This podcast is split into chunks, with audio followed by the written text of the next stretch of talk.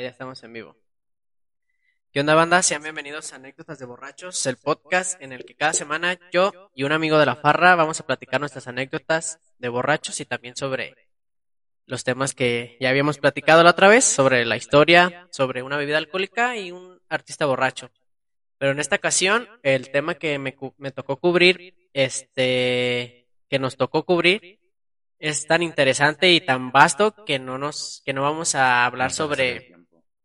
Sobre un artista borracho, simplemente el tema de la cerveza nos dio para un episodio y todavía faltaron un poquito más de cosas que platicar. Así que le doy la bienvenida a mi compañero Pablo Figueroa. ¿Cómo estás, Pablo? ¿Qué tal, Dani? Muchas gracias por la invitación y No, un gusto que estés un saludo a todos los que nos escuchan y nos ven por este, Ujú. estos medios. Y pues ahora Pues sí, nada, hay que empezar. Ahorita en lo que llega la gente, en lo que se conecta la gente, pues me voy a servir un, un tarrito de cerveza para, para abrir garganta. ¿Esta no la has probado? ¿Tú la has probado? sí, la verdad tiene buen sabor. Es como una tipo Viena, ¿no? Es tipo, ¿cómo se llama? Es más espesita. Sí, es una, como, un- como la Victoria. La Victoria es una cerveza tipo Viena. Vamos a hacer una tarrita para ver. Vamos a, vamos a hacerle al catador de cerveza, ¿eh? Ya se sirvió un chocomil. No, tiene mucha espuma. Quiere decir que tiene buen lúpulo, que es un Lúpulo, ingrediente. Que es uno de los ingredientes más importantes para la cerveza. Los de vino, ¿no has visto cómo le hacen? Ah, pero sí es mucha la variedad Sí. al catar un vino Una este, cerveza. a una cerveza.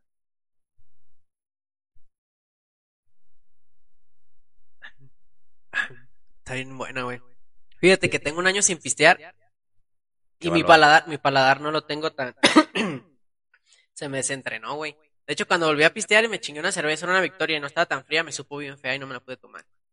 No, yo creo que cuando son cervezas más comerciales y tomártelas casi casi al tiempo, bueno, hay personas que sí se la toman literalmente hasta en ayunas el tiempo. Mi papá es uno de ellos. Sirve para las toma- agruras, para la colitis. Pues no sé, yo a veces digo, como que ya le agarraste la mañita de nomás estar tomando cerveza diario al tiempo, ¿verdad? No, Te sí tomas sirve, hasta güey. tres chelas. ¿A tres?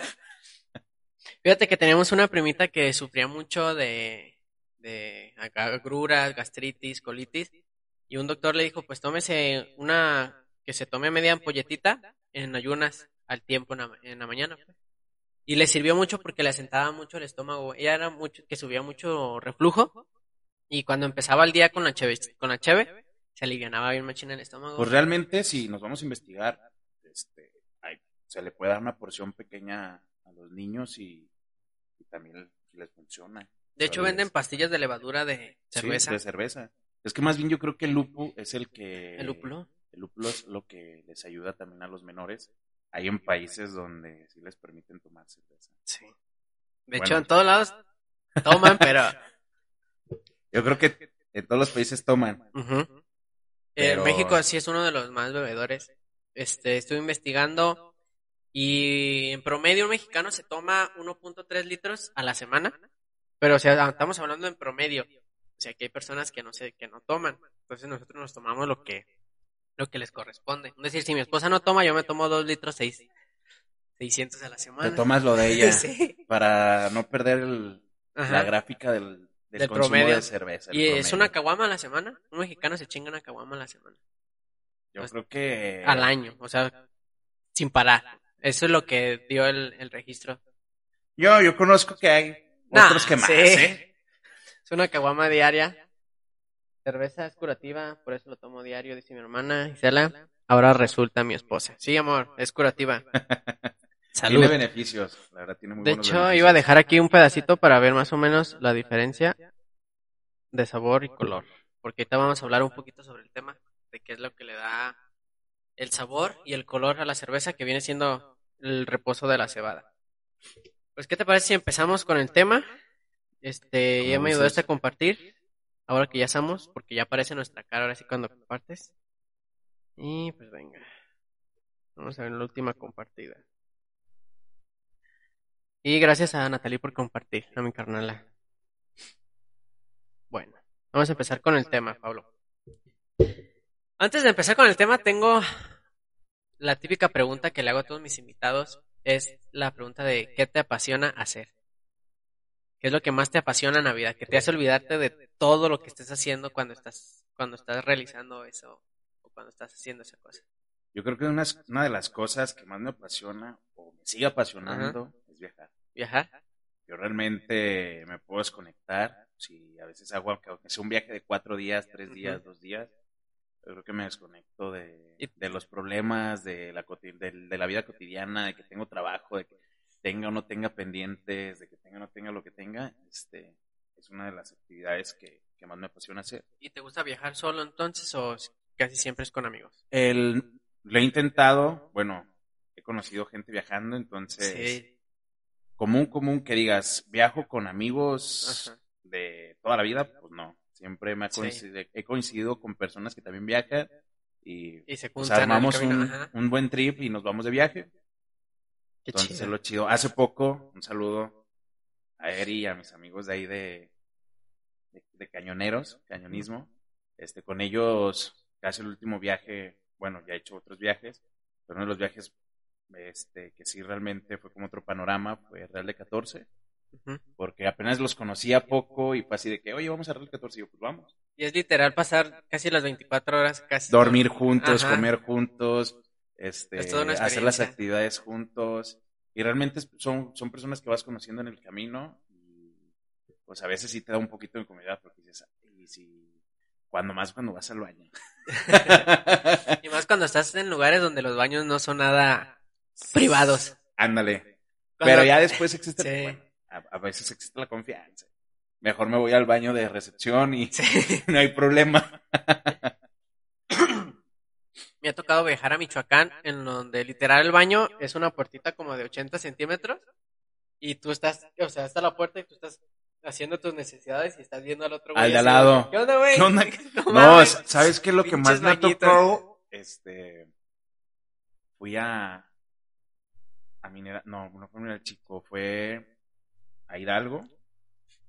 Este, estaba en la, la Huasteca Hidalguense y llegamos a un lugar a comer birria, pues nos pasamos a, este, a hacer unas actividades y neta, esas veces que ya te anda el baño y son necesidades, ¿no? o sea, que no puedes decirles no, aguántate porque... Y aún así hay gente que se aguanta. Sí, pero no es, no es saludable. Pues me fui a los primeros baños que encontraste, son muy limpios el lugar y todo el rollo, pero era una cortina para todos los baños. O sea, una lona azul, de esas de las... Para todos los baños. Para todos los baños. Entonces, si levantabas la de un lado, levantabas la de todos. Te tocaba hasta el fondo, tenías que pasar. Sí, literal. Me metí y fue así, agarré mi pedacito de lona. y no lo soltaste. Y no lo solté.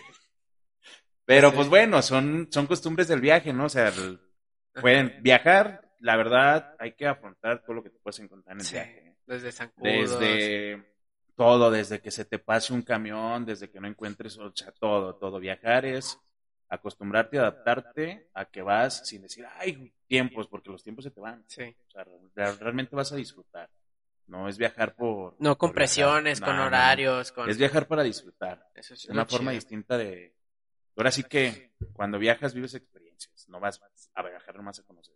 No, también es para vivir la experiencia desde que vas, desde que estás arreglando tus cosas, sabes que te va, te va a esperar algo, algo chido, porque no es lo mismo, a veces se te olvida algo, ya de ahí ya es una experiencia nueva. Sí, sabes, a mí lo que me pasó de que una vez me aventé un viaje como 20 días y fue así de, ¿dónde voy a echar tantos boxers?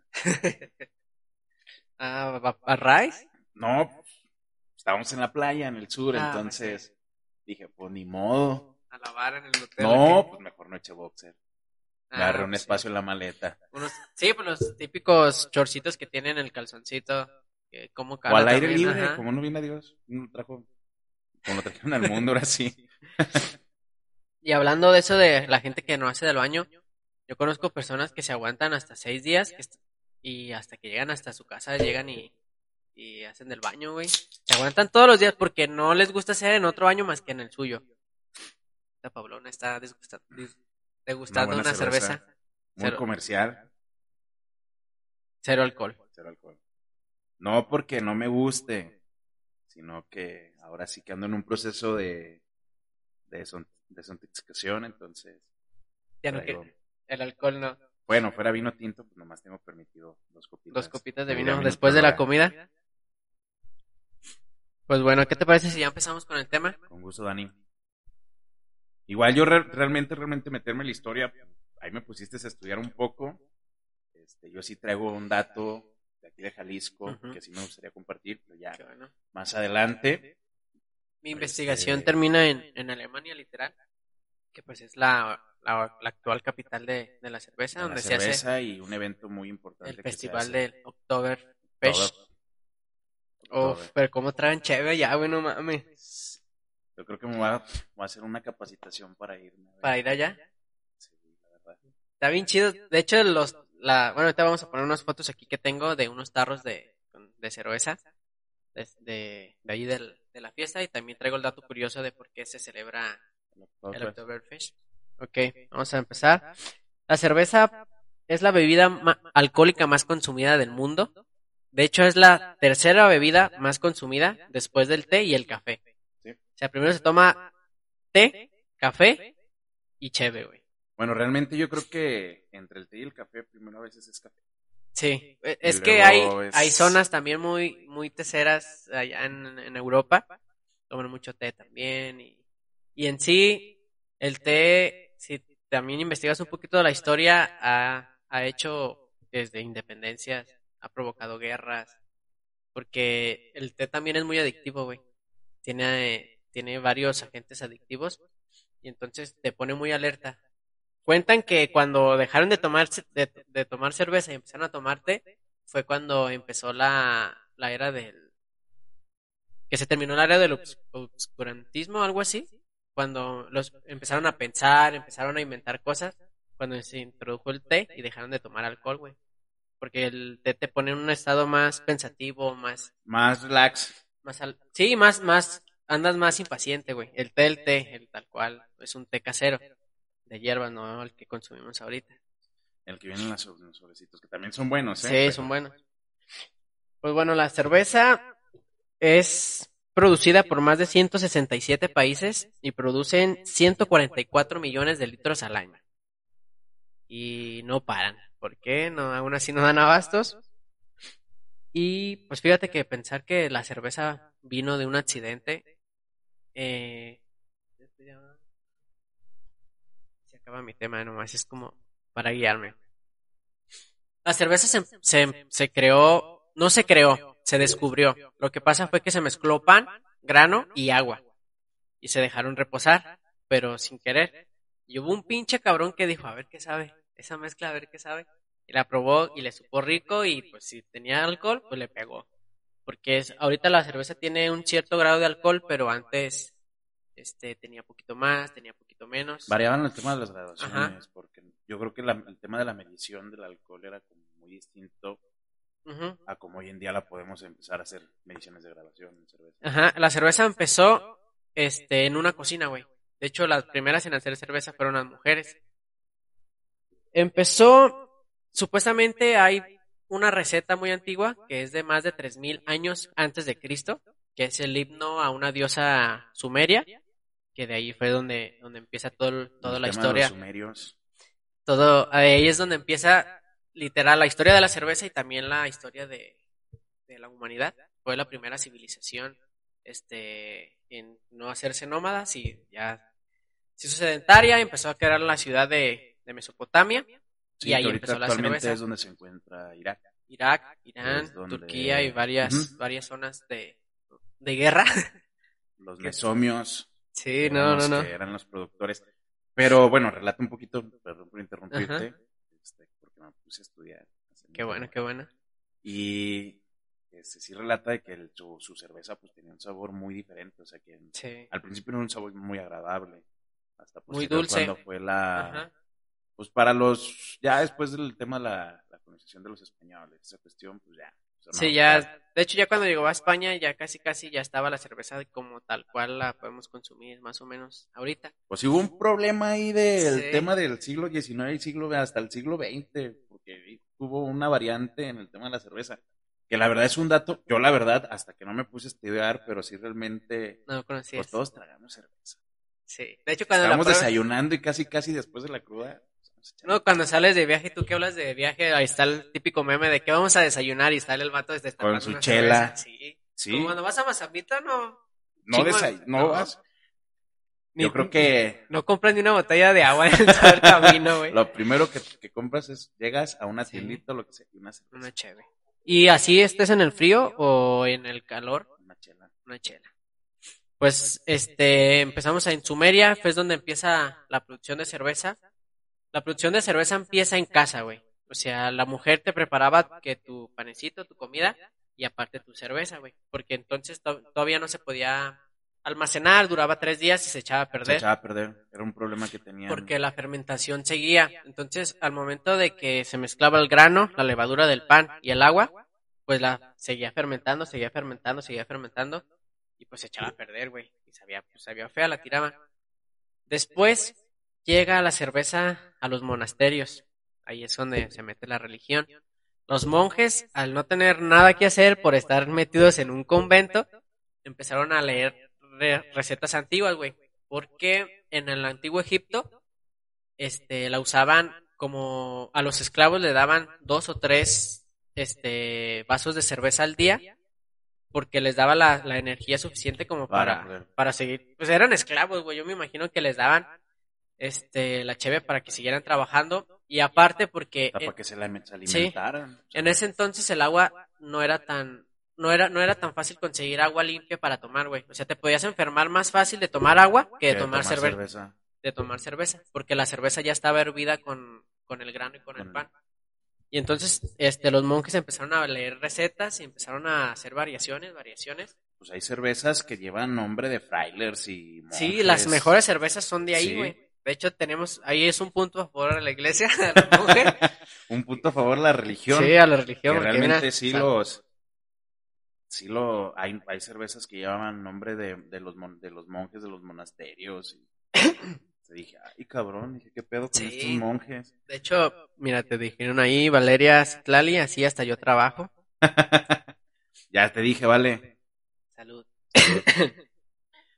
Pues al momento de que llega la receta antigua a los a los conventos ellos empiezan a, a documentar y a investigar y pues en sí, como son, eran agricultores en aquel tiempo, empiezan a, descubrieron que el lúpulo, que es una planta pariente de la marihuana, de hecho, es como una, ah, mira, aquí está, este es el lúpulo, aquí va a aparecer, aquí arriba, este es el lúpulo, son como unos ah. alcachofas, son como unas alcachofas así chiquititas, que lo que hace es que detiene la, fermenta, eh, detiene la fermentación, güey, o sea, la retiene un poquito, y entonces la cerveza llega ya a un grado, de ahí ya no pasa de alcohol, que eran de 3 grados a 5 grados de alcohol. Y entonces los, los monjes lo que hacían era tomar cerveza en tiempos de cuaresma. Como no les permitían comer nada más que un pan, se chingaban cuatro o tres vasos de cerveza al día. su panecito. Porque literal es, hasta la fecha es muy nutritiva la cerveza, güey. Ya datos serios, no, hace mucho daño también, pero en, en aquel tiempo era eso o nada, güey. Y no, y aparte, hay que tomar en cuenta de que, perdón, que así me hace eruptar. Ah, eso es, más es más delicioso. Esa es la satisfacción de la cerveza también. Pero hay que tomar en cuenta de que el tema de la cerveza ahorita comercial a la cerveza antigua o la cerveza artesanal, que es como la podríamos conocer, o sea, porque el proceso es una cerveza un poco más espesa. Sí, es como un tipo engrudo con agua. Eh, era así como ahorita nos estábamos tomando. O sea, si nos vemos esa, pues yo creo que te chingabas los tarros y decías, ay, ya te me llenabas. a gusto, ¿no? Que ahorita te tomas una y dices, bueno, la otra, bueno, la, otra. Que luego ya hay light, que luego ya hay ultra. que yo creo que de light no tienen nada. Y entonces los monjes lo que hicieron era eso, hacían cerveza como un dato curioso, los monjes fueron los, primeros en, en los monasterios, fueron los primeros en hacer este un servicio hotelero. A ti que te gusta el viaje, de ahí viene eh, la hotelería, viene de los monjes. Porque los peregrinos iban y se quedaban en conventos y los monjes eran los que preparaban este comida por puño y te, te servían tu cuarto y todo ese rollo. Y ellos fueron los primeros en fabricar cerveza por... Por más cantidades. Por más cantidades.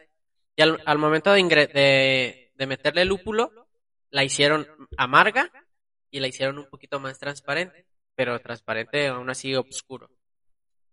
Después, a unos monjes se les ocurrieron este, meter los barriles de cerveza en cuevas con hielos, güey. Y eso, y exactamente es en Alemania.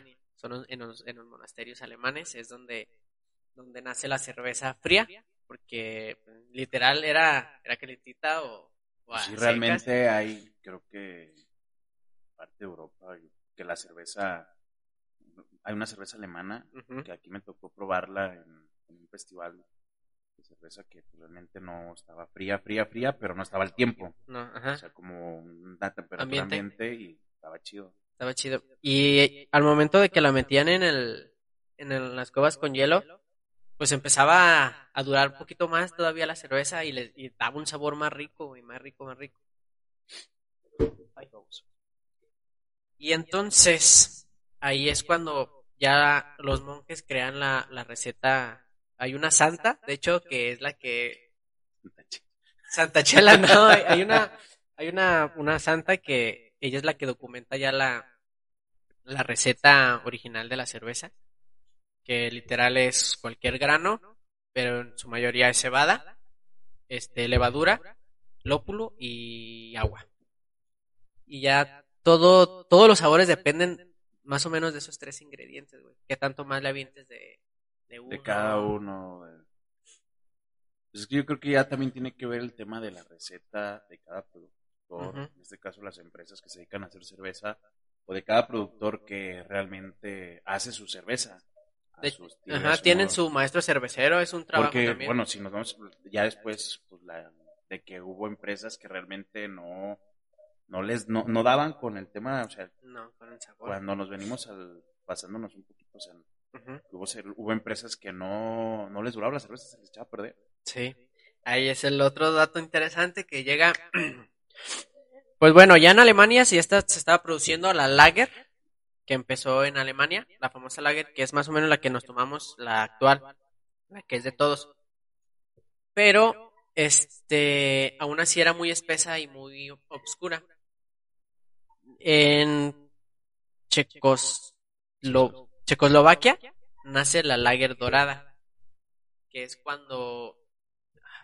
Ah, aquí voy a traer el dato interesante, aquí te voy a traer el dato. Eh, ingrediente importante de la Aquí, sí hice mi tarea. También nos pusieron a hacer investigación. Mira, también otro dato curioso. Lager quiere decir almacén en alemán. Entonces, la cerveza ya almacenada, en hielo es la lager, de la que nos tomamos ahorita. En República Checa, güey, es cuando nace la lager dorada, que es una cerveza clara que es la que se consume en un 90% ahorita en el mundo. Es la, la, que te digo. Para ese tiempo, los medidores ya, ya había medidores de, de azúcar, ya había termómetros, pero aún así se les echaba a perder la tercera parte de, la cerveza. Hasta que llegó el padre de la química. No sé si sabes quién es el padre de la química. Empieza con Luis y se apellida Pasteur. Luis Pasteur es el padre de la química, el que inventó la pausterización. Ah, ya. Y de hecho su logro más chido es pausterizar la cerveza, güey. No la leche. Porque él fue el primero en que puso un microscopio eh, la cebada. Y se dio cuenta que la cebada es un microorganismo vivo, güey. Que consume azúcar y lo convierte en alcohol. Y al momento de saber que es un organismo vivo, empezó, se pudo controlar la fermentación. Entonces, por eso tenemos también cerveza sin alcohol porque hay tipo de levadura que se fermenta sin tener tanto grado de alcohol o que se puede diluir en agua. Y hay otra levadura que te convierte en, chinga el azúcar en alcohol. A ese güey le cagaba Alemania, güey. Y entonces lo que hizo fue demostrarles a, los alemanes cómo se producía una buena cerveza. Y fue cuando empezó a hacer todo ese desmadre, metió, este, también en el microscopio vio que que había muchas bacterias en la cerveza. Y la pausterización simplemente es una hervida rápida de cualquier mezcla y elimina las bacterias. Y entonces de ahí los cerveceros ya no tuvieron ningún solo problema para hacer cerveza a montones. a, a No, dato, otro dato curioso, hubo muertes de cerveza, güey. Ahorita... Por la cuestión de que... Y no por alcoholismo. No, era por la cuestión de la... No, este, en, en un lugar, no tengo muy bien el dato ahorita, pero lo vamos a hacer porque es plática, no es un puto documental, es lo que no quiero que pase. A un pendejo se le ocurrió hacer una pinche barrica de cerveza, pero pasada de lanza, que habían mil personas adentro, güey. Y lo que pasó fue que se quemó, como era de madera, y se desbordó. Y al momento cayó en la fábrica y ahogó a varias personas, güey. Porque las, estaban así, o sea, la barrica la ponían muy arriba, al momento de caer, hubo personas que se murieron ahogadas en, en la cerveza. Pinche mensa también. Es que, no mames. es que era tanta demanda de cerveza, güey, que no. No, es que yo creo que México es uno de los productores hoy en la actualidad de cerveza y exportamos a todo el mundo y que no nos da basto tampoco. me ha tocado, mi familia es comerciante ahí para los que me están viendo, y me echan carrilla porque les digo, bueno, vengo de familia de comercio también, y este, y la venta de cerveza, ahora con la pandemia que hasta la compraban carísima y todo el sí, rollo. Sí, cierto, y la compraban, güey. Bueno, también me, tocó pasar por esas porque a veces, aunque seas, oye, pero te puedes tragar un vaso de tequila, un vaso de whisky, es un poquito más, pero es que las neta, se te antoja a veces la chela, y dices, no es que no se me antoja un whisky, quiero una cerveza y bien fría. De hecho, cuando, cuando yo de corté de, de ah, cuenta que yo tengo un problema con el alcohol, no tanto de que sí tengo un problema con el alcohol, lo tengo que reconocer. No es de siempre, pero hay muchas veces que me prendo, güey. Y he aprendido quiero más, más, más, más, más, más, más, más y más. Y pues yo ya tengo tres hijos dije, ¿sabes qué? Voy a cortar de lleno. Sí, no es que no me... No es que no me pueda controlar, pero es que me controla a mí. Sí. es como esa relación tóxica, ¿no? Sí, que sabes que te hace daño, pero no puedes dejarla. no puedes dejarla. Pero entonces dije, ¿sabes qué? Ya, de lleno, nada, ni una sola gota. Y pues mis, mis parientes también llegaban y destapaban una chevecita y llegaba el olorcito. Ay, no manches. Y la verdad, si te tomes un tequila, la cerveza, es que a todos días te lo, en, cualquier hora del día sabe rico una cerveza. Cuando andas crudo también. Más a veces una cervecita con mezcal y salecita de gusano. ¿Sí? Sí. Pero no mezclada, o sea, te No, un ámbar, una cerveza oscura, una cerveza más ámbar, mezcalito, como aperitivo.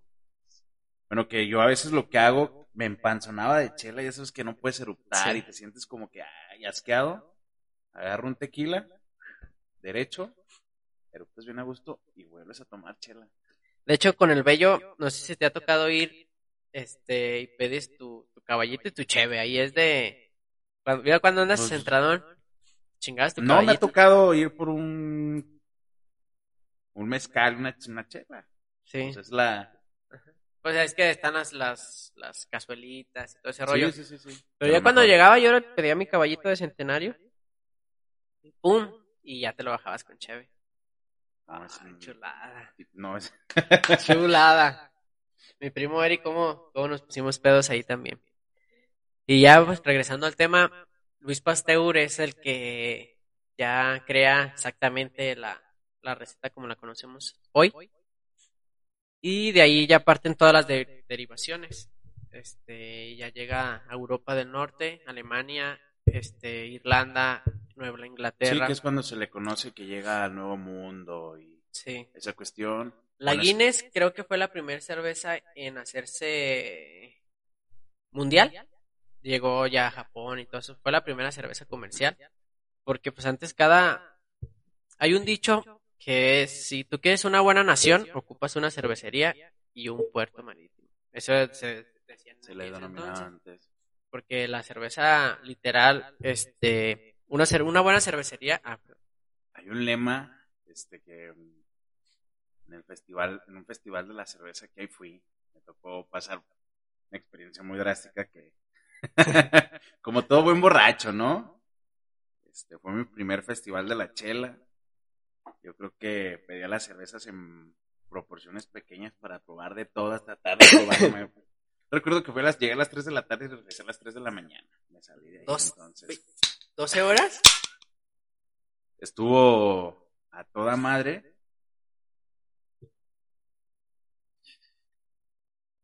Y si fue un, pues la verdad, empezar a, a probar de, de todo tipo de cervezas y, y hay una frase que me quedó grabada en, y la tengo en una camisa, no recuerdo bien la marca, pero decía, la borde no nos separa, nos une. ¿La qué? La borde. ¿La borde? Creo que es una palabra en alemán, no sé, pero es la barra no, nos separa. por la barra, la, la, la, barra, que había. ¿El muro de Berlín? El muro de Berlín.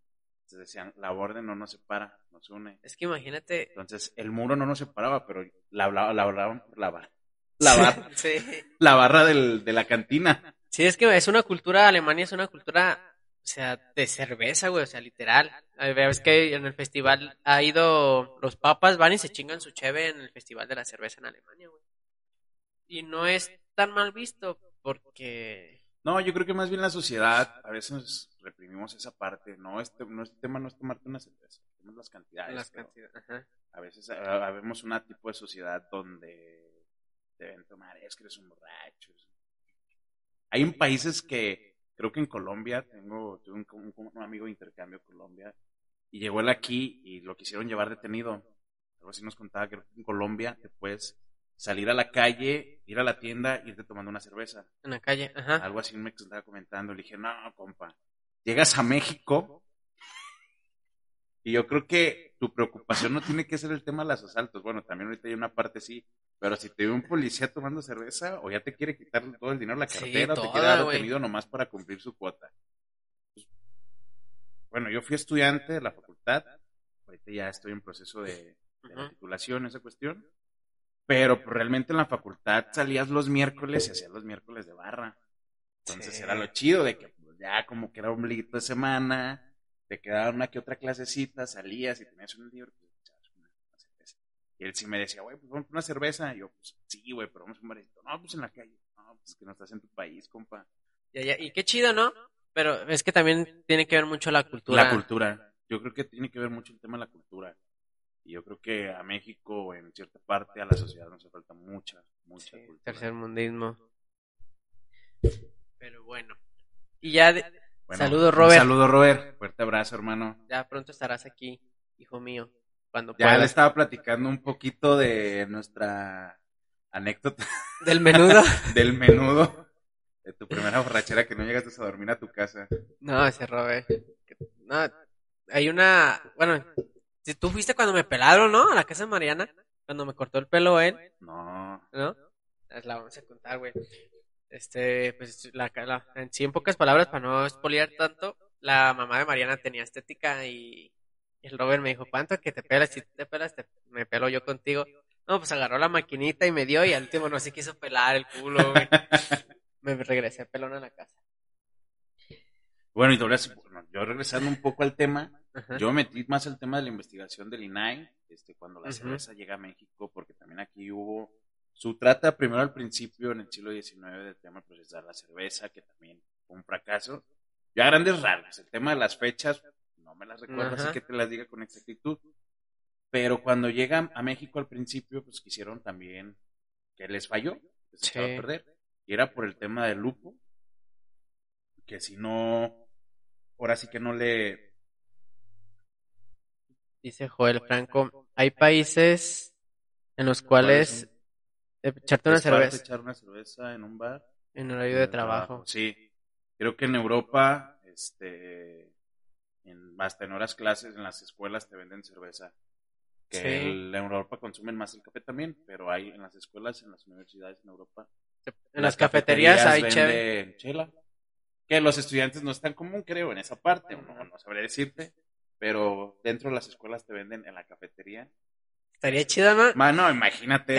yo creo que si fuera la facultad, los maestros mejor prefieren dar la clase en la cafetería.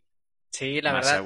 Imagínate chingarte tus taquitos y una cheve a, la hora del, del receso y regresarte ya bien a gusto.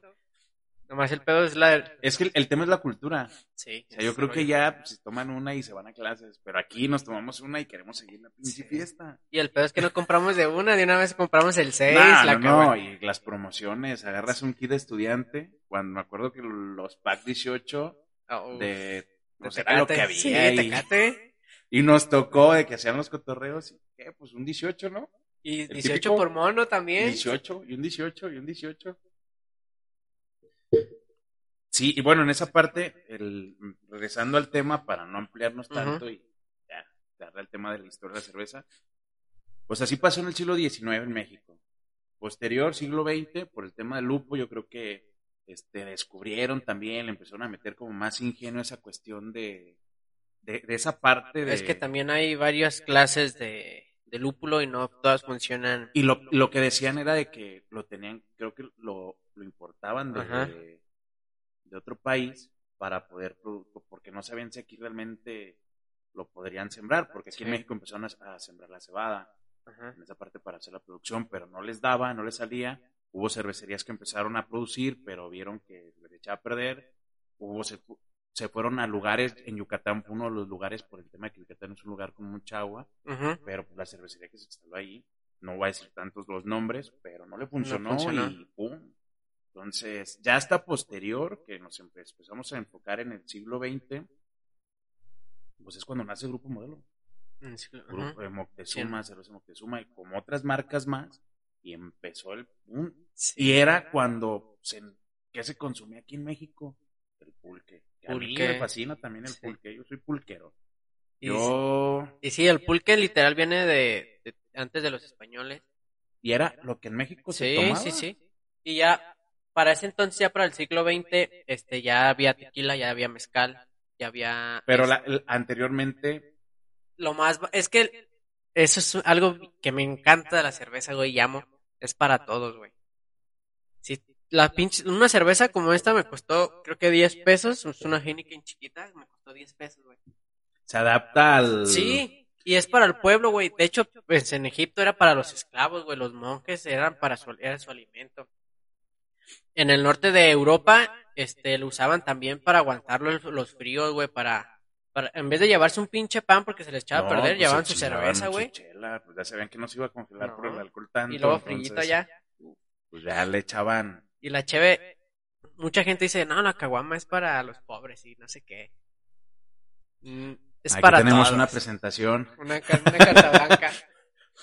para que no se les Eso que la humildad. Eso que mencionas de que en México, este, en el sur no se dio entonces la cerveza. Al principio no. Fíjate que ahorita ya hay una, en, Yucatán, este, ya hay una empresa de grupo modelo muy grande, que pues esa parte yo creo que conecta el Golfo. Sí, no, pues la producción, ¿no? Porque realmente si nos, si nos metemos más a, la cuestión de, de, exportación de cerveza mexicana, pues exportamos cerveza a todo el mundo. Ajá, a todo el mundo. O sea, literal de México sale un chingo de cerveza a todo el mundo y tiene que ver mucho el consumo del agua. Entonces, para la producción de la cerveza tiene que ver mucho el consumo del agua. Si te vas al norte, neta, pruebas una corona, que aquí saben muy buena. Sí. Y, saben muy bien Pero pruebas una tecate ya que quizá bien culera y la tomas allá, sabe bien buena. Entonces también tiene que ver mucho la consistencia del agua de cada estado. O sea, de hecho, yo creo que uno de una de las variantes importantes tiene que ver en el tipo de agua que utilizan para hacer tipos de cerveza. El agua es uno de los ingredientes más importantes, güey. Porque este, la cerveza es tan. Se puede decir que es fácil de hacer. Porque tú puedes crear una cerveza, pero que te sepa buena, ya es, otro, pedo. Y que te dure es otra cosa, güey. El agua tiene que ser especialmente. Este. Tienen, no tienen que quitarle bacterias, no tiene que darle la luz, güey. De hecho, a la cerveza le, la luz le hace daño, le hace calor, este, la altura le afecta, todo le afecta a la chela. Es por eso que podemos ver, bueno, hay cervezas claras que vienen en envases oscuros. Ajá, y es la misma cerveza nomás en otro envase. En otro envase. Como la corona que conocemos todos. Sí, de hecho aquí está, esta es la, coronita oscura, aquí. Creo que no tenemos una corona no. Pero que, pues esa sí viene en un envase de, que es la cerveza más comercial. Sí. Yo creo que... Y, la, y literal es la más dócil para, para pistear, yo digo. yo le voy más a las ampolletitas en, si es en, en, clara, porque ya una de me... ¿En caguama? ¿No? No, no, no, no.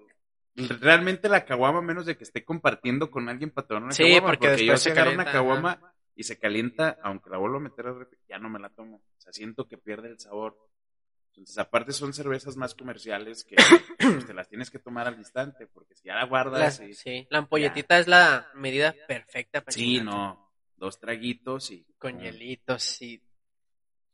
Pues las, de ahí, de ahí tengo, tú como mencionas, la familia de mi esposa es de San Luis Potosí. Ellos siembran en hectáreas cebada. Y la victoria sabe bien rica en San Luis Potosí, güey. Bueno, en, el pueblito donde ellos viven. Creo que es la ahí es, creo, bueno, no, no sé. Creo que es de Aguascalientes, la Victoria y no, es que hay unas cervezas oscuras en esas regiones. Es que tiene que ver mucho el tema de, pues San Luis Potosí es una región de, la Huasteca Potosina, del agua, y creo que es más comercial. Ahí creo que es la, la, Victoria y hay otra oscura del grupo modelo que también la hacen ahí. La Bohemia. No recuerdo, la verdad, te mentiría, pero sí, Fíjate, ahí en San Luis, vamos a ir pronto a visitar a mis parientes allá de, de, San Luis. Donde vive mi, donde es mi suegra, se llama Villa de Arriaga. Es a 30 minutos antes de llegar a la capital. Ahí es desértico, güey. Y el grano se da mucho en las zonas donde no hay mucha agua porque el agua le afecta mucho al, al grano. Y la, las pinches victorias en ampolletitas, no, no mames, güey. Nomás eso quiero ir, güey. Nomás eso, nomás eso. Es que me toca manejar la ida y todo, pero yo nomás quiero ir unas pinches victorias oscuras allá. Sí, yo también, este, pues la costumbre, ¿no? El típico de que cuando te acostumbras mucho, como cuando empecé a viajar, pues antes de empezar a viajar, pues yo lo típico era corona. Corona, corona, corona, corona, corona, pura corona. Corona. Empiezo a viajar también y me voy al lado del norte y neta yo veía las tecates y yo decía, tecate roja, y dice, no, guácala, sabe bien fea y que no sé De hecho, hasta te discriminan si tomas corona en aquellos, en aquellos lugares, ¿no? Y llegué a un, a una lata, una latota, y pues dije, ay, hasta que encontré, porque a veces es difícil en Chihuahua decir, ay, voy a ir a un lugar, a un bar donde vendan corona. Que la primera vez que fui o la segunda fue como un show de buscar un bar que vendieran corona, porque todos venden este lo que es, en Chihuahua, en Carta Blanca, ¿no? Carta Blanca, Tecate, eh, y pues, realmente dimos en un lugar, pero sí es mucho, muy diferente el sabor. Yo cambio demasiado, digamos, me acuerdo que íbamos en el tren Chepe y lo primero que en la mañana era una Tecate roja, que te carísimas. Pero está... la verdad estaban buenas. Sí, yo, yo tengo muchas ganas de ir a Mazatlán a probar la Pacífico, dicen la Pacífico de la Tecate también dicen que sabe bien rica. Pues es más pegadito ya. No conozco Mazatlán, Sinaloa. En Monterrey, en Monterrey y de ese lado creo que es la Carta Blanca la que manda. Pero en sí, en general, la Corona, en casi todo el mundo, yo digo. Sí, o sea, es que grupo, pues la exportación de, esta marca que se volvió muy comercial y que, pues es una cerveza que puedes encontrar ya en cualquier lado, en cualquier tienda. En Japón y todo. Sí, este, y en muchos países es muy consumida. Entonces, ya es un producto comercial. Ahorita que estoy probando de varias cervezas, sí se siente la leve diferencia. La Heineken tiene, sí catando, más o menos a lo que he investigado, tiene un poquito más de lúpulo, que es más amargo. Entre más lúpulo es más amargo. la, Heineken siempre me ha salido más agua. ¿Sí? La, aunque sea normal. Sí, a mí, a mí se me hace más amargosa. Sabe agua con alcohol. Es una de las cervezas que realmente en presentación cero alcohol. Sabe rica en cero alcohol. Sabe buena. Tiene como un mejor saborcito, pero en presentación con alcohol es una cerveza que yo siempre le he criticado porque digo que sabe agua nomás, agua con alcohol. Y te pega una cruda bien fea. Yo no me he puesto pedo con Heineken. Yo porque a veces es lo que puede uno encontrar en ciertos lugares y en Europa, vas a decir. No, aquí mismo. Hay lugares donde nomás como que... Indio. También la indio es muy pesada. Y es, esa es, la indio para mí es una de las más oscuras. Bueno, está la, la modelo negra, que esa, ah, estamos hablando comerciales, ajá. Sí, yo creo que en, negra modelos y este a mí me gusta, pero servirme en el tarro frío. Sí. A mí no me gusta tomármela de la botella. Porque como son cervezas oscuras y con y como con la cebada o lúpulo muy pesado, si te la tomas directamente en la botella, todo se va hasta abajo y al principio te sabe como, ah, y a posterior llegas a la parte de abajo y dices, está bien amarga. Pero es por lo mismo, como son cervezas oscuras, son cervezas con... de, ajá, de hecho la cerveza... consistencia más, un poco más espesa, entonces realmente... Tiene que ser servida. Sí, yo sabía que no soy catador en esta parte, me late la cerveza, pero he estado un poco investigando cómo tomarte la cerveza. Y pues realmente la cerveza la tienes que, oxigenar, bueno. En algunas en especial, hay otras que sí te las puedes tomar así como van. Pero hay unas que el tema de la espuma les ayuda para que no se oxigene la cerveza, pero este, aquí estás la consistencia que tiene que está sentada en la parte de abajo. Y... No, pues la verdad, tiene que ni me gustó.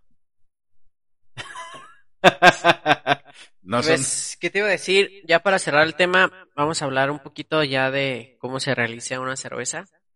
Ahora que voy a, a San Luis, voy a tener un medio costalito de cebada de allá y voy a poner a, hacer mi cerveza. Sí, fíjate, bueno, antes de, concluir, este, también quisiera resaltar en el estado de Jalisco, no sé si tenemos tiempo. Sí, claro. Rápido. El, hace como dos, tres años, yo era como más apegado a la cerveza comercial, ¿no? Ya posterior te toca estar en lugares y conocer gente, conocer otro tipo de personas, en otros ámbitos. En esta ocasión me tocó conocer cervezas artesanales hechas en Jalisco. Cuando yo empecé, dije, cervezas artesanales, o sea, yo creo que el presupuesto pues es un poquito más elevado de, de consumirte una cerveza comercial. Sí, porque es en más cantidades. Pero realmente en el tema del sabor, digo, a mí me gusta resaltar esta, esta cuestión de, porque para mí son artesanos, son cerveceros, pero son artesanos pero también tienen su proceso de elaboración. Es una tradición. Y es una, no, y aparte el que les quede la consistencia. Es una, es una receta, güey, tal cual. Es una cuestión importante. Este, yo conocí a Jenny, que si nos estás viendo, Jenny, te mando un saludo y un fuerte abrazo, espero luego. O no, escuchando también en Spotify. Escuchando en el podcast. No he saludado también a mis fans de Spotify. En, España me escuchan, en El Salvador y en varios lados de, Europa me pues escuchan. invitarlos cuando lleguen aquí a Jalisco este, busquen probar las cervezas artesanales en específico. Yo te lo menciono porque hay una cerveza que le ponen la 420 y no te pone como uno piensa, pero realmente su sabor es muy agradable. O sea, como de relajación, no es de que ay, ando hipizón pero, pero tiene... Sí, sí, sí, tiene extracto de, creo que CBD. Entonces, una cerveza elaborada con CBD antes de que probaran el tema del consumo, o sea, ellos ya hacían un... Pues, el, por eso digo que el costo... Nunca ha sido ilegal el consumo de la marihuana, güey. Más bien... La aportación, distribución y... Y ese business sí. Pero desde tiempo de Lázaro Cárdenas, el presidente, este legalizaron varias Va, porque hay productos que se hacen en base al, a la sustancia de, de la marihuana, pero pues realmente si te encuentran un plantío en tu casa, aunque digas, sabes que no la quiero para venderla, sino para sacar el extracto, pues realmente la ley en... Sí, el, digo, el uso, distribución y no sé qué. Sí, tienes que sacar un permiso ante Cofepris, que hay personas que solamente, que ahorita Cofepris... Es un show, es un tema legal en el cual pues ya luego será otro tema, pero realmente mencionarte esta parte porque hay, bueno, yo conocí a 70, 70 cerveceros artesanales en Jalisco, hasta donde me quedé en el dato. El otro es charlando con ella porque realmente hay un proyecto que ella está promoviendo e impulsando, que es una es un festival de cerveza artesanal jalisciense. Entonces, sabemos que los costos pues son un poco más elevados que irte a consumir una chela de 10, 15 pesos, ¿no? O sea, al tomarte una cerveza artesanal, que los grados de alcohol son un poco más altos, que su sabor cambia, que lleva un proceso. Sí, son granos selectos, son granos de. Sí, que lleva un proceso muy diferente, por así por, por artesanos. Pues es como si tomaras un café de Nescafé. No, que esa madre no es, no es café, compa. Y un café artesanal. Yo no sé quién dijo que esa chingadera es café. Es café porque viene de la misma fruta, pero simplemente todo lo tuestan, literal lo queman para que sepa igual. ¿Sí me entiendes? No, Ese es el Nescafé. El Nescafé es agarrar todos los granos de lo que sea, el puño, lo tuestan, lo sobretuestan para que todo sepa igual. Ya los cafés artesanales este, tienen su cuidado, de hecho hasta el color cambia, güey. Hay unos cafecitos así de... Sí, no, no, no. No, yo para mí, La vez me, me vi muy mal con un amigo porque me dice, ah, tú usas un café. Y yo, ah, Simón.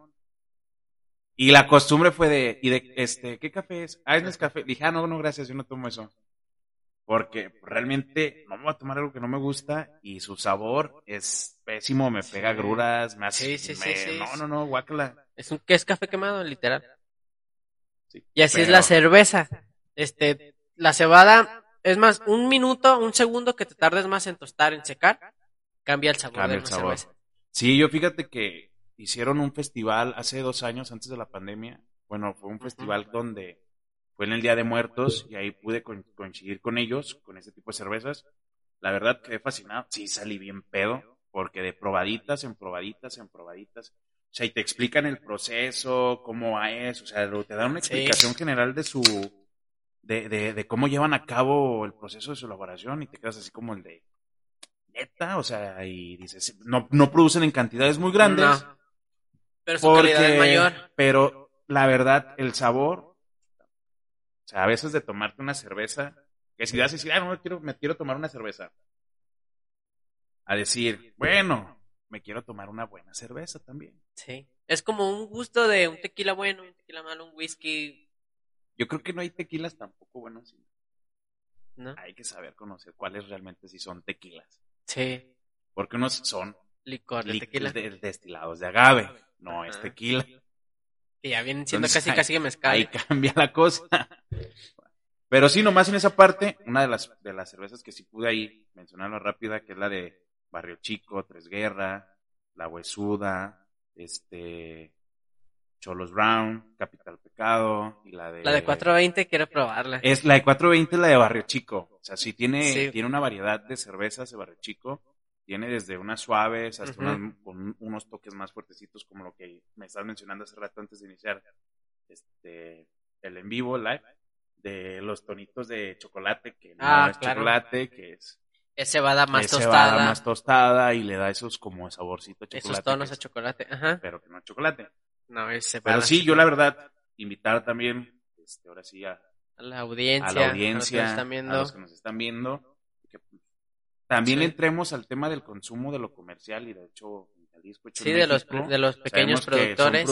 Son, productores, pero ya son megaproductores que a no les afecta. Pero ahora en esta pandemia que sí le ha afectado esta parte de los cerveceros artesanales, pues ayudarles. Porque si hay barecitos en los que son cervecerías, está de moda como cervecerías, no tanto las comerciales, pero hay cervecerías chicas en las que te sirven pura cerveza artesanal. Que vas y te chingas una cerveza bien a gusto, una plática, y casi casi con una dices, ay, güey. Y de hecho tú, tú pides el sabor. Um, a mí me tocó ir a un bar en la que toda la cerveza era artesanal y te preguntaban que cuál es la cerveza que más consume. No, pues a mí me gusta la, modelo. Ah, pues tengo esta que es parecida a la modelo. Y ya te la servían. Pero no era modelo, era una era una cerveza artesanal. Y sí sabía un poquito diferente. Y sí pegaba más fuerte. Sí, no, la verdad, el sabor. Y no es una cerveza que te la tomes. O sea, que no son cervezas que van frías, frías, frías, pero ni calientes. O sea, es una temperatura que no te vas a preocupar porque se te caliente, porque yo creo que mantiene esa temperatura bien. Para el sabor de la levadura y todo para el sabor. Ahorita que dices de eso de la cerveza que tiene este CBD. CBD. Le denominada la 4. Sí. En Irlanda, este, el ópulo no se da, güey, porque hace mucho frío. Y entonces, si te fijas, hay cervezas irlandesas, este, que son bien oscuras, güey, hasta verdes, hay cervezas verdes porque tienen otro tipo de hierbas. Para que, o sea, las hierbas sirven para dar sabor y, y, detener la fermentación. Pero hay unas bien poderosas, bien poderosas. No, pues aquí en el Festival de la, de la Chela yo creo que me tocó probar una de casi 10 grados de alcohol, sangre de no sé qué chingados. Que ya ando bien guerrero, ¿no? pues es que fue mi primer Festival de la Chela aquí en Jalisco. Y la neta estuvo chido, ¿no? O sea, también pues, entrarle un poco a todo. Yo esta vez que le entré un poco más al tema de la cerveza, que quise traer proyecto por los tiempos no se dieron, pero el dar a conocer las cervezas artesanales y más cuando son de, de, Jalisco. artesanos de Jalisco, bueno, que Estamos enamorados de Jalisco, la verdad. Sí, yo creo que tiene todo. Sí, Jalisco es, la, es la bandera de México en el mundo, literal. Aquí dice Joel Franco, aquí en la Plaza Springfield, en Tlaquepaque, se realizaron eventos de cerveza artesanal. Años atrás. De conocer el mundo de la cerveza artesanal. Y eso está genial. Sí, la verdad sí. Este, creo que ellos anteriormente ya habían hecho un festival de la cerveza artesanal aquí en Tlaquepaque. Pero la pinche pandemia cagó la, Yo creo que la pandemia perjudicó, yo por eso sí hago como un llamado a audiencia y a las personas que nos están viendo, escuchando, empezar a conocer. Yo tenía el dato de que eran 70 cerveceros artesanales este, registrados. El otro día platicando con, con Jenny, me dice, no, ya son más. O sea, de que sí les está afectando la pandemia por el tema de su producción pero que no por eso cruzan los brazos. O sea, que realmente les, siguen dando lucha porque realmente no quieren dejar de desaparecer su producto, que saben que, pueden hacer buen comercio también, porque realmente, pues no te digo, ay, vete, ponte bien pedo, no, pero hay que saber también conocer lo sí, que realmente... y es que la cerveza tiene, tiene que tener su lugar, este... La verdad, muchos piensan, como ya lo mencioné hace rato, que la cerveza es de, de pobres, de borrachos, de albañiles, literal. yo creo que la cerveza en su es cara. Ajá. Porque una cerveza que vas a encontrar, como dices, 10, pesos. Ajá. Yo lo que te digo, hay que darle también el, el tiempo a la cerveza para, como para tomarla, para saber diferenciar entre, entre las otras cervezas, porque nomás es tomar. Lo, lo que hacemos la mayoría es, vemos cerveza y éntrale. Y, y cuando hay de la que hay. El chiste es también pistear. Fuimos universitarios y fuimos preparatorios. Entonces, ahí sí nos ponían la cerveza de... De la que sea, de la tropical, tropical. No, no, no, hay otra que... ¿Cluster? La cluster. sí, la cluster. Que si no te la tomabas fría, no sabía buena. No. Tenías que ponerla casi casi a congelar para que sabiera. Era 40 baros el 6, ¿no? A veces hasta 35 lo encontraba. Bueno, era, era, cerveza que se ajustaba a nuestro presupuesto. El realmente... tipo el oso ciego también. Ahí voy a tener una botella de oso ciego también. y hay pues oso ciego de tamaño. tienes alcoholito 96. Pues bueno, este fue el tema de la cerveza. Ah, iba a platicar de cómo se producía la cerveza, pero igual voy a, voy a, voy a hacer otro tema hablando de las cervecerías ya literal de la historia de la cerveza aquí en México de Grupo Modelo, Grupo Moctezuma. Ya lo que tú mencionas es que en lo que estuve investigando que las cervecerías grandes están afectando un chingo a los cerveceros locales, güey. Porque un decir, ahorita Heineken está comprando acciones de Moctezuma. Por eso a nosotros ya se vende mucho Heineken. Y se cambió el color. Antes era el rojo y el amarillo, porque era coca y cerveza Moctezuma. Y no se vendía Corona entró Heineken, compró creo que el 20% de las acciones de Moctezuma y empezó a producir Heineken aquí en México. O sea que la, la Heineken que la que estamos degustando no es europea. A lo mejor en, en, en, Europa sabe bien perra y aquí sabe fea, como tú mencionas. Agüita. Y hay que este, empresas grandes que se están comiendo a las empresas chicas. De hecho, Sol era una empresa jalisciense, sabía bien fea la verdad. Pero fíjate que cuando jugaba las chivas a las 12 del día, toda la banda tragaba sol y nadie se quejaba, güey.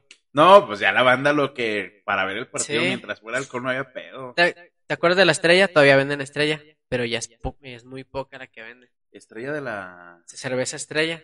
También es una cerveza que empezó artesanal, o sea, era... Su proceso era muy diferente. Era una cerveza de receta jalisciense, güey. De hecho, nomás se vendía en Jalisco. De hecho, venían mis parientes de Estados Unidos, o sea, ya grandes, y lo que querían era estrella, Estrella. estrellita. Pero sí tiene un sabor más diferente, más sí, bien amargo. Más amarguito, tenía como un, también la tenías que gustar un poco más fría, tenía un buen sabor. Sí, y realmente si no me acuerdas, yo ya se me estaba olvidando que existía la cerveza estrella. ¿eh? Sí, ya, pues es que ya desapareció.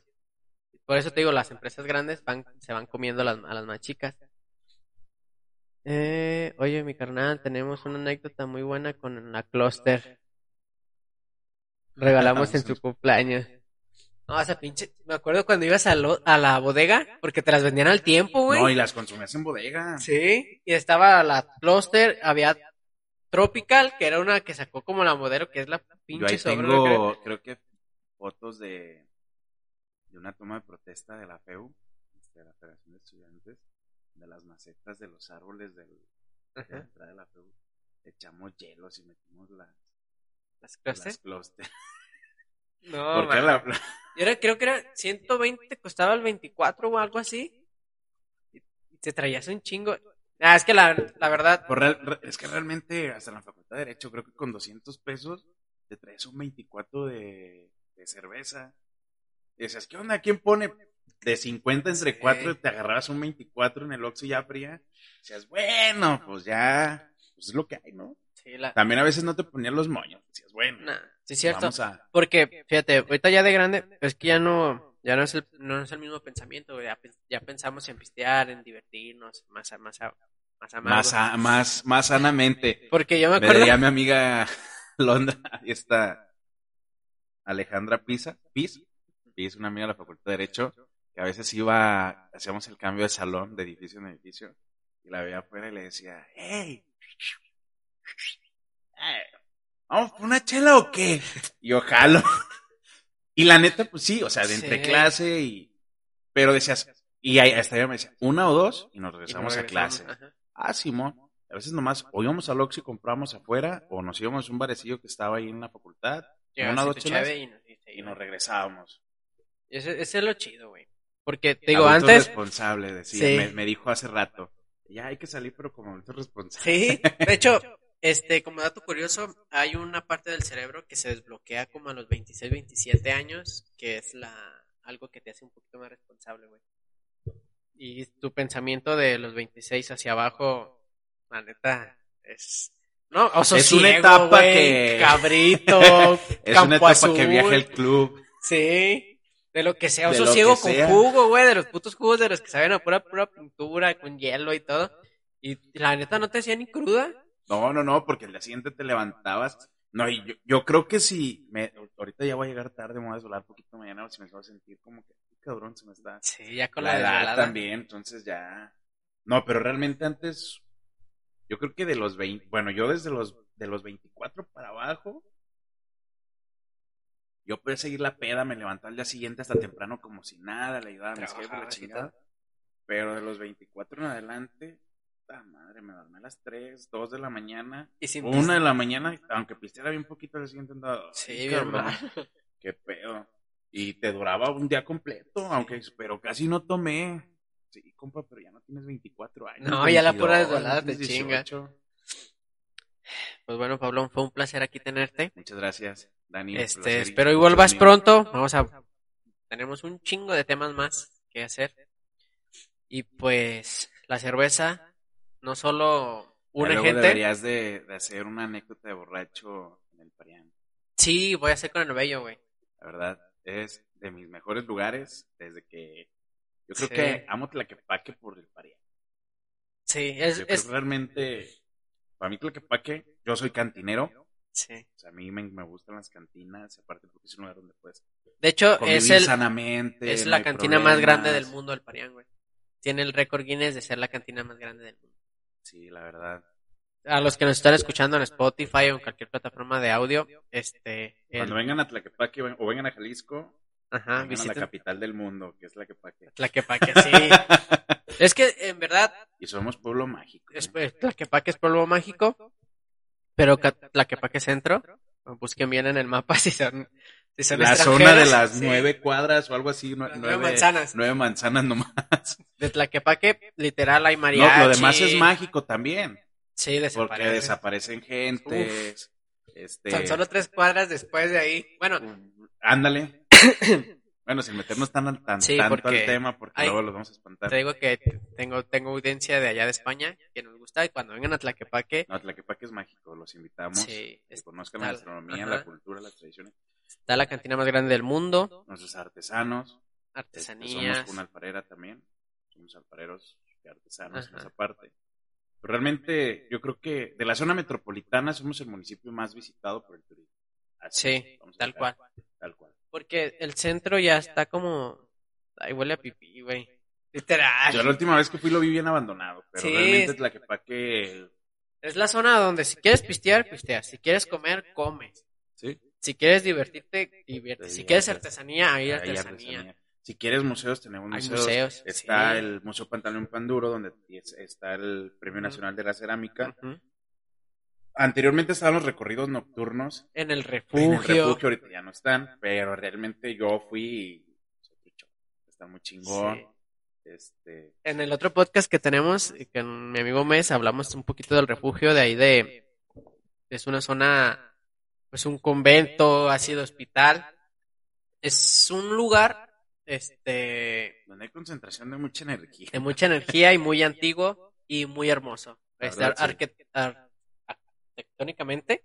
Sí, hablando de, la constructura arquitectónica, sí. Solamente yo quedé enamorado de la capilla, el pantaleón Panduro. Neta, Las casonas que... Los No, si nos están escuchando de otro lado, venir a los restaurantes que están en el Andador Independencia. Hay restaurantes que no, es una casona. O sea, eso, esos restaurantes era una casa de antes, güey. Pero casononones. Y bien hermosos, güey. Yo he visto fotos de Tlaquepaque. Yo estoy bien enamorado cuando pasaban así los caballos. Las carrozas. Las puertas, de madera y echaban lío ahí en las ventanales. Es un lugar muy, muy, muy, muy, muy hermoso. Sí, pues realmente tiene una arquitectura, una, arquitectura colonial. Colonial, ajá. Este, el tema de su, de, su, de su, infraestructura muy altas, casas muy grandes. Sí. realmente, pues estar, tiene mucho que hacer, está hermoso. Y pues también hay lugares donde te puedes hospedar muy cerca de, de sí, y la verdad es muy seguro, porque digo, como el centro ya es como muy de, de que... No, y aparte hay variedad, puedes encontrar tequila, puedes encontrar mezcal, puedes encontrar cervezas, pulque, también hay pulque dentro de, la, de esa zona. Entonces puedes encontrar un poco de todo y neta no le pide nada a otros municipios. No. Porque pues también tiene su, su, su, poca vida nocturna, que ya no es tan, tan amplia como antes. Sí pues están en el Pariano a las 5 de la mañana, 4 de la mañana. De hecho, bueno, la pandemia, pero era todavía de que la cantina la abrían a las 6 de la mañana para los crudos. No la cerraban. No, no la cerraban. Literal no la cerraban. Podías llegar y puedes seguir pues mi, mi, abuelito es, es de, de, de, aquí, pues, literal. Él nació en Michoacán, pero vivió toda su vida aquí. Mi abuelito tiene crédito en las cantinas, güey. Ah, Puede llegar sin dinero. ¿Qué onda, don Willy? ¿Cómo está? Ahí le va. Y sin problema. Sale pedo sin dinero de ahí yo no sé cómo le hace, pero es, tan chido, güey. Bueno. Es bonito. es bonito Tlaquepaque y aparte en el Parián, este, su variedad del folclore, del mariachi, de la música que te presentan en vivo. Yo creo que... Es la bandera de... Yo digo que Jalisco en general es la bandera de México en el mundo, güey. El mariachi, la charrería, este, tequila, son de Jalisco, güey. Y la torta ahogada, La torta ahogada, la, para el día siguiente la, cruda. Una buena torta ahogada para el día siguiente en su cruda. Pues bueno, hasta aquí termina el episodio. Muchas gracias a los que se quedaron hasta aquí. Ya fueron poquitos, pero muchas gracias. Y este, pues a todos los que nos están escuchando, si les gusta, recomiéndenme, recomiéndanos, compartan y pues muchas gracias y a ti, Pablo, muchas gracias. Gracias, Dani. Siempre es un placer y un honor poder compartir estos espacios también.